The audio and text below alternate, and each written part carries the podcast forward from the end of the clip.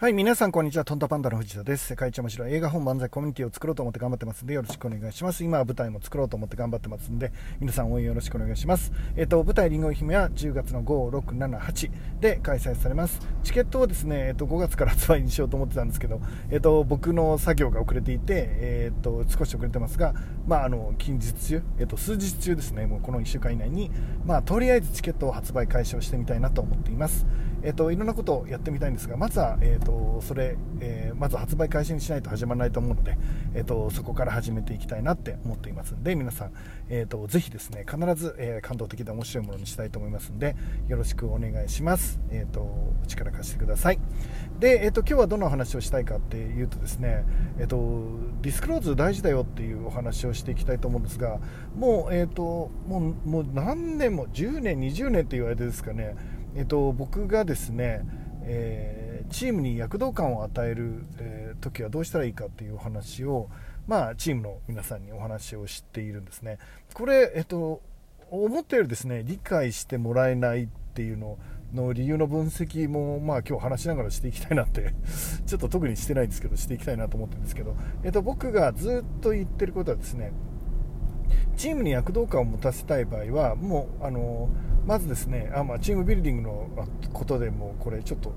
12ヶ月前にちょっと話したかもしれないですけどこのラジオでも話したと思うんですけど基本的にはあの共通の目標目的があるっていうのが重要かなと思ってます。で、えっと、いろんな、えー、意見とかねあるにしろえー、共通の目標さえあれば、えー、議論は、えー、いろんな意見がある方がいいものになるし、えーと、共通の目標がない議論はですねほとんど意味がないって思っています。なのでまず最初に、えーと、共通の目標を作るっていうのは、まあ、当然っていうことですね、えーと、例えば野球部で言ったら、え甲子園を目指し本気で目指したいっていう部員とですねフィットネスクラブ感覚でやりたいっていう部員がいくら議論したところでですねこれは噛み合わないですね意味がないので、えー、と2つの部活にするか、えだどっちかにやめてもらうかした方がいいんじゃないかなって思っています。えーと、話が噛み合うわけないし練習メニューをそれで話し合ったところで何の意味もないので、えーと、それはやめた方がいいかなと思ってますけど、まあ、こと甲子園に行こうって全員が思ってるんだったら、えーと、こっちの練習がいい、あっちの練習がいいっていうのは、お互いいろいろ検証しながら、えー、と議論していくって本当に意味があることだと思うので、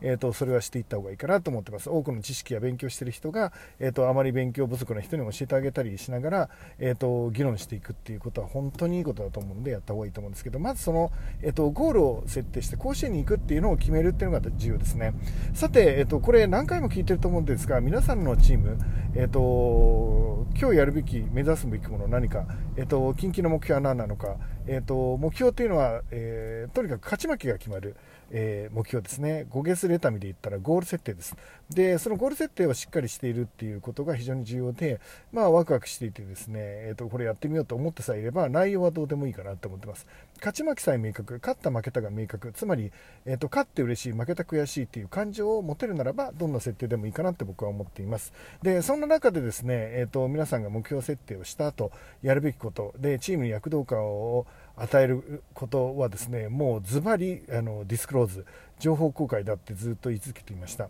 えっと、最初はですね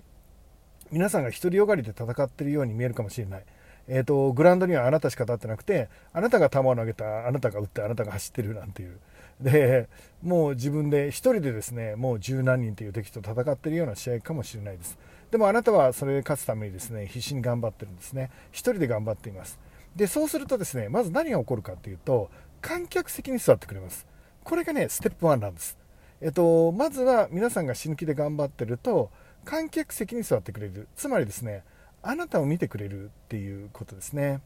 であなたを見てくれていてあの本当に本気でやってるのかなとかあなたのやってるゲームって楽しいのかなとか、まあ、そんなことを見てますね。この時に楽をあのしたらえーと、楽なんだったらやりたいっていう人が増えるっていう人いるんですけど、まあ、それは躍動感が出ないですよね。楽をしたい人の集合体ができるだけです。で躍動感を出すためには、えーと、本気でやってる姿を見せた方がいいっていうことですね。えっ、と演技じゃなくて本気でやるっていう ことです。ね観客席はその本気でやってる人のプレーを見たいんですよね。だらだらやってる野球を見たい人っていますか？金払ってだらだらやってる野球をわざわざ時間かけて見に行く。人いますか、まあ、いないですよね。一生懸命やってるっていうのが、まあ、大前提だと思うんですよね。見てみたいものをね、えーと、プロとして全力でやってるっていうものを見てみたいかなっていうことですよね、えーと、全員じゃなくても誰かはそこで全力でやってる人がいるっていうのが、まあ、とても重要かなと思っています。えっ、とそのまずそこでですね僕らがやらなきゃいけないことっていうのは、まあ、とにかくですね、えーと、全力で1人でやるっていうことですね。そうするとステップ1は客席に入ってきてくれるんですね。で客席に入ってくれるとですねまあ、だんだんその試合が面白い。あとあなたがディスクローズしてあなたのやってる情けないところ、えー、バカみたいなところえー、失敗ばかりしている姿、えーと、そういうものはですね目標だけ設定されていれば、えーと、そこに向かってあなたがあの必死になってる姿を見たとき試合としては面白いので皆さん客席に入ってきてくれるんですね。で客席に入ってきてくれた皆さんはですね次に皆さんが頑張ってる姿を見て応援団に変わってくれます。えっと、頑張れとか投げ銭投げ入れてくれたりとか、えっと、バットを買ってきてくれたりとか、えっと、外でですね、えっと、いろんな観客席でできるようなことを、まあ、いろいろやってくれるんですね。大応援団で合唱したり、えっと、シュプレヒコールを上げたり、ななんつうんですかね、あの、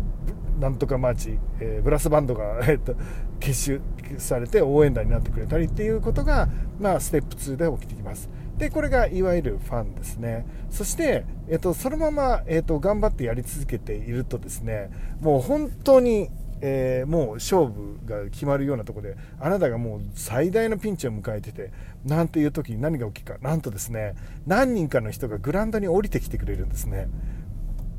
あなたがディスクローズしてるからです。情報公開してるからグラウンドに降りてきてくれるんですよね。その時、えー、そこに新たなチームが生まれると。そのチームが躍動感のあるチームっていうことですね。あなたのチームが躍動感がなかったら、あなたが死に物狂いでやる、目標設定をして、それに対して死に物狂いで、あなた自身がやっている。で、そのことによってですね、えっ、ー、と、だったら応援したいっていう人が入ってきて、躍動感のある、えっ、ー、と、勝つチームになっていくっていうことですね。もちろん負けることもあるでしょう。でもその負けは本当に悔しくてですね、次の勝負のための努力にめちゃめちゃつながる負けになるはずです。で、えっ、ー、と、勝ったからダメじゃない。えっと、全力を出して勝とうと思ってやってもうギリギリのところで負けたとしても、えっと、それは本当に悔しい負けなので前に進めるね、えっと、悔しい負けっていうのが重要なんですよね。なんか、えーと、戦わないで負けたとか結局努力しないで負けた負けってなんつうかねぼんやりした負けになるじゃないですか。でそれは何の学びもなくてただ自信だけを失っていてやる気を失っていく負けなんだけど